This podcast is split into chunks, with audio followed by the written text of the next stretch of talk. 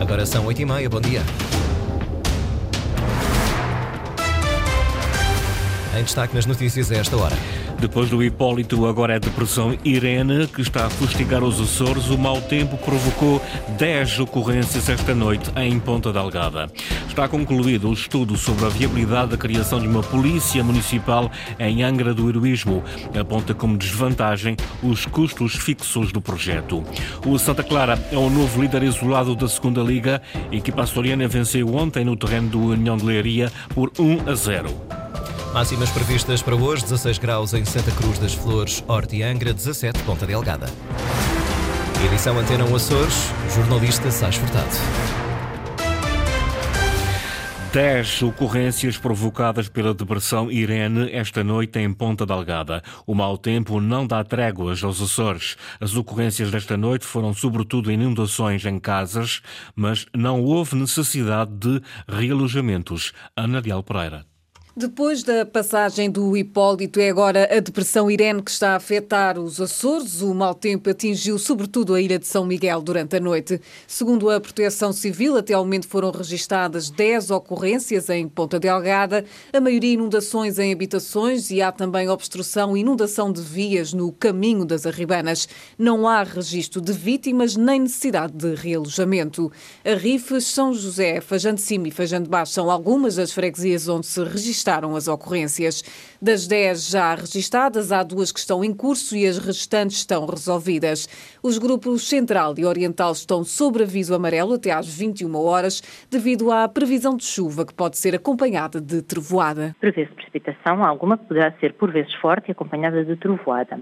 O vento será mais intenso durante o dia de amanhã, prevendo-se neste momento rajadas que poderão atingir os 85 km por hora nos grupos ocidental e oriental e os 70 km por hora no grupo central. Prevê-se também o aumento da agitação marítima, que terá durante o dia de amanhã, podendo atingir os 5 metros de altura significativa do quadrante noroeste. Em a depressão, a Irene fará sentir os seus efeitos no arquipélago até quarta-feira, prevê-se ainda alguma instabilidade. Não se prevê que seja tão gravosa como a anterior depressão Hipólito. Tânia Viegas, meteorologista do Instituto Português do Mar e da Atmosfera, sobre a passagem da depressão Irene pelo arquipélago. E esta madrugada a terra voltou a tremer na Ilha Terceira. À meia-noite e 37 minutos foi registrado um sismo de magnitude 2.4 na escala de Richter e epicentro a cerca de 5 km de altares. De acordo com o site do Civisa, o evento foi sentido com intensidade máxima 3.4 na escala de Mercalli, em Angra do Heroísmo e na Praia da Vitória. Também ontem à tarde foram sentidos mais dois eventos. Estes sismos inserem-se na crise sismovolcânica em curso na Ilha Terceira desde junho de 2022. Ainda ontem foi registrado o sismo com maior magnitude, 4.5 na escala de Richter. Está concluído o estudo sobre a viabilidade da criação de uma polícia municipal em Angra do Heroísmo. O documento já foi distribuído por todos os partidos na Assembleia Municipal. Álamo Menezes, presidente da autarquia, diz que há vantagens, mas também o problema dos custos fixos do projeto. Francisco Faria. Há todo o tempo do mundo para refletir sobre a criação de uma polícia municipal em Angra. Esta é a opinião de Alan Menezes, presidente da Câmara, que já distribuiu um estudo sobre o projeto por todos os deputados municipais. O documento enumera vantagens conhecidas. São a maior disponibilidade de, de pessoal policial, particularmente eh, numa questão que, no caso do Conselho de Angra tem grande relevo, são as questões das touradas e outras festas, e, uh, e, as questões do trânsito, particularmente as questões do trânsito no centro da cidade. Se pelas vantagens não existem dúvidas, os custos fixos obrigam a uma reflexão rigorosa sobre o projeto. Ou seja, isto corresponde a um aumento dos custos permanentes do município muito significativo e, portanto, merece uma análise cuidadosa. Nesta altura, quer a Câmara, quer a Assembleia Municipal não tomaram qualquer posição formal sobre o assunto o estudo foi distribuído uh, na última sessão da Assembleia Municipal e agora vamos dar tempo a que todos os envolvidos possam estudar a matéria e ter depois uma posição informada sobre o que fazer a seguir. Alan Menezes garante que neste momento a autarquia tem capacidade financeira para avançar com o projeto. O problema é mesmo a despesa fixa que obriga a pensar no futuro e em outros projetos necessários. Contudo, e sem data marcada, a última palavra sobre uma eventual polícia municipal será dos deputados municipais de Angra.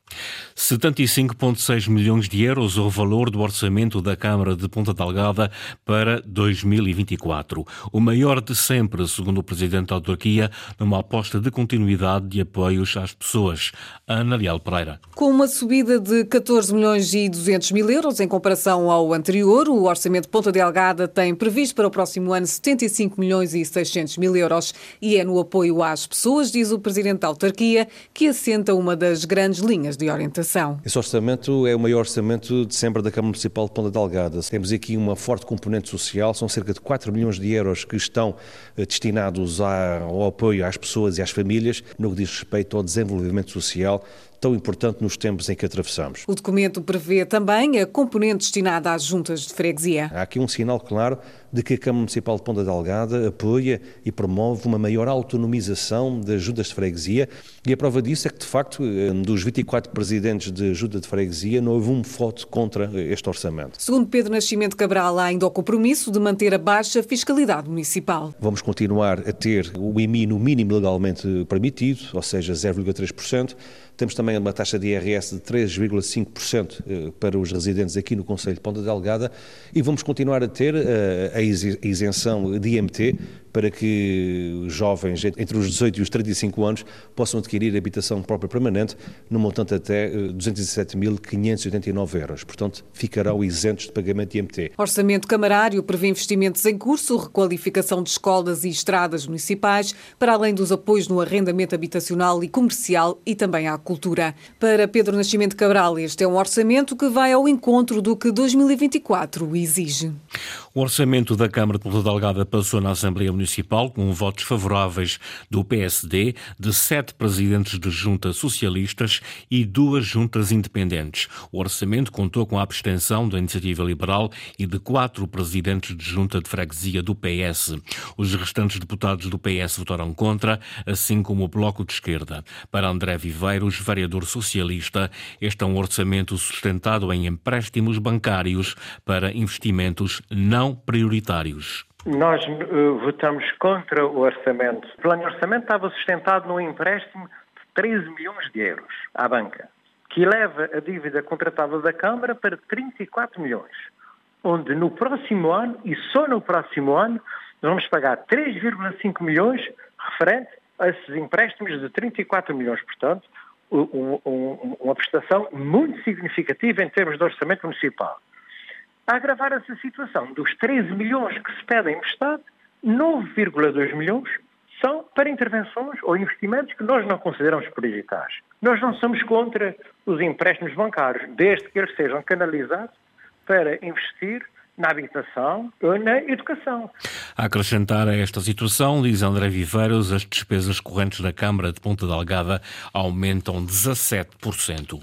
O líder do PS Açores diz que o Governo Regional está a pagar à pressa, desde o início do ano, dívidas relativas a 2023. Vasco Cordeiro, que esteve na apresentação da lista de candidatos do PS pela Ilha do Faial, entende que com essa postura a coligação só está a empurrar os problemas com a barriga para a frente.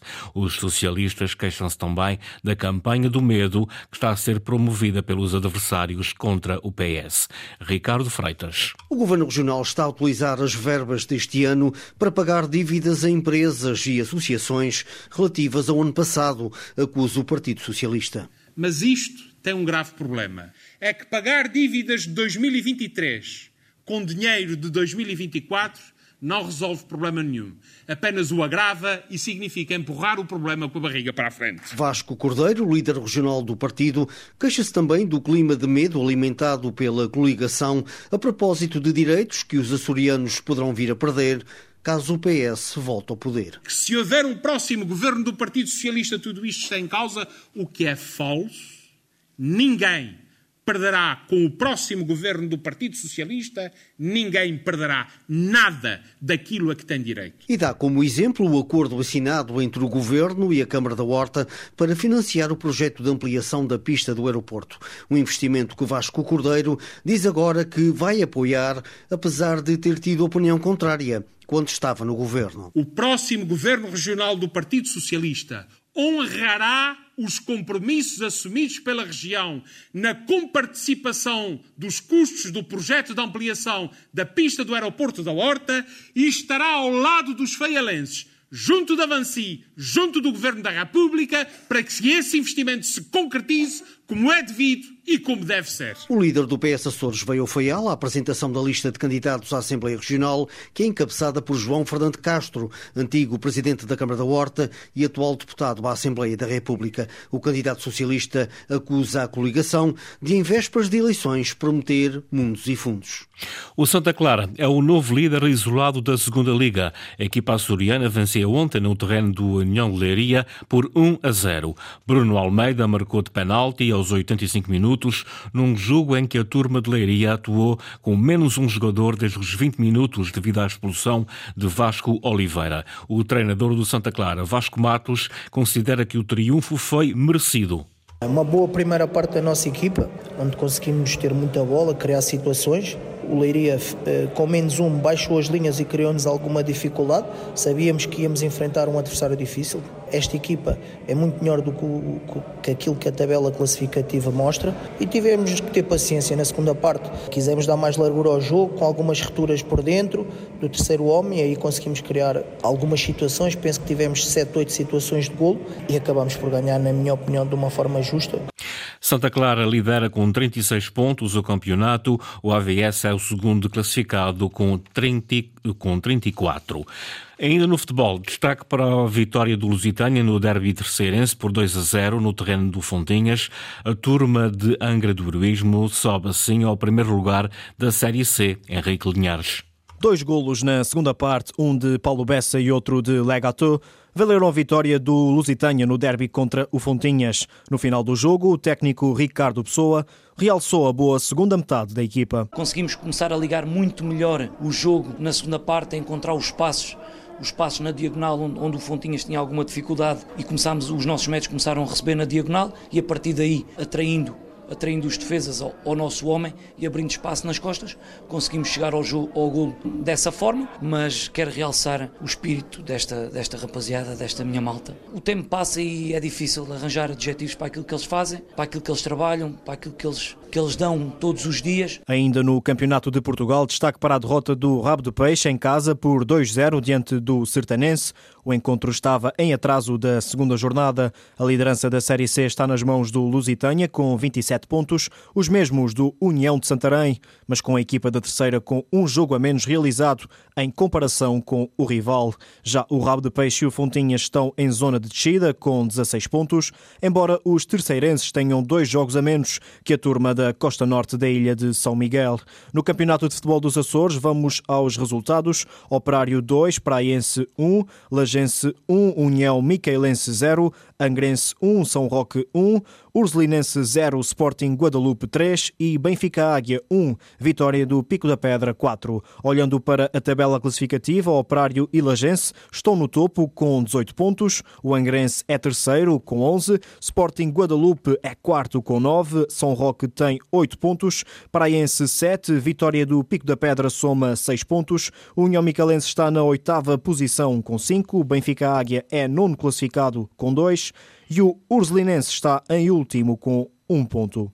Tempo agora para conhecermos os principais resultados nas modalidades de pavilhão com o jornalista Carlos Rodrigues. Começamos pela Taça de Portugal de basquetebol feminino com a União Esportiva que eliminou o CIMEC nos quartos de final e vai assim marcar presença na Final Four que terá lugar no final do mês de março. 90-40 foi o resultado, não teve argumentos a equipa que lidera o segundo escalão do basquetebol feminino, não teve argumentos para o líder da Liga Feminina de Basquetebol. União Esportiva vai juntamente com Benfica, Guedessa e Quinta dos Lombos disputar a Final Four da Taça de Portugal de basquetebol. Também se jogou para a taça, mas de hockey em patins. O Candelária eliminou o Alcobacense em Alcobaça. 4-2 foi o resultado. Avança assim para os oitavos de final. Quem não teve a mesma sorte foi o Marítimo. Recebeu o Ribadave, equipa da primeira divisão. Perdeu por 6-2. Na temporada foi a primeira derrota oficial da equipa maritimista treinada por Júlio Soares. Também para a Taça de Portugal, mas de handball jogou o Marienses. Em casa do Dom Fuas, na Nazaré, perdeu por 37-22. Dom Fuas, que milita um escalão acima da equipa de Santa Maria, que assim fica hum, pelo caminho na Taça de Portugal. Para o campeonato Divisão de Honra jogou o Sporting da Horta, na Madeira. Vitória frente ao Académico do Funchal por 28-29. Finalmente, duas referências ao voleibol na fase de manutenção feminina. O Clube K arrancou com uma vitória 3-1 na Maia, frente ao Castelo, e para o Nacional da Primeira Divisão masculino na fase de apuramento de campeão, na Fonte do Bastardo recebeu e perdeu frente ao Leixões por 3-2. Fonte do Bastardo que viaja agora para a Turquia, onde em Istambul, na quarta-feira, joga a segunda mão da Challenge Cup frente ao Galatasaray. Resultados das equipas açorianas nas modalidades de pavilhão a fechar este jornal. Edição das 8h30 com o jornalista Sais Furtado. Notícias da região em permanência online, a cores.rtp.pt e também página de Facebook da Antena Açores.